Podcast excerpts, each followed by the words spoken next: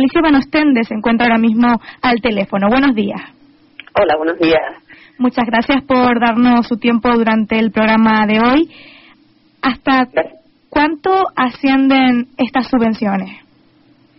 Sí, son unas subvenciones mm, que, el Cabildo saca todos los años para cubrir eh, y realmente son una tienen hay tres subvenciones diferentes una para centros de iniciativas turísticas como bien dijiste antes que son hasta 15.000 euros. Luego hay otra para asociaciones de turismo rural hasta 4.000 euros. Y para asociaciones de turismo activo también para hasta 4.000 euros. No son grandes cantidades pero son un apoyo más del cabildo al, al asociacionismo en esta isla no ¿En qué situación se han quedado estas empresas después del trágico incendio de este verano para que el Cabildo impulse estas subvenciones económicas?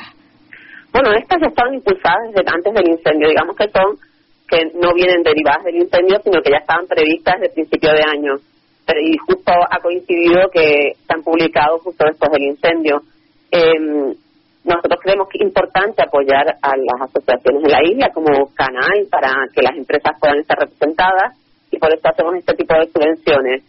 Eh, con respecto a lo que comentabas del incendio, en qué medida ha afectado, evidentemente sí que ha afectado a las empresas, sobre todo a las de turismo activo, que ejercen su actividad en el medio natural y en esas zonas que están afectadas por el fuego, pues es una zona que en, en un primer lugar no se va a poder utilizar y que habrá que valorar eh, otras opciones para realizar esas actividades en otros lugares de la isla.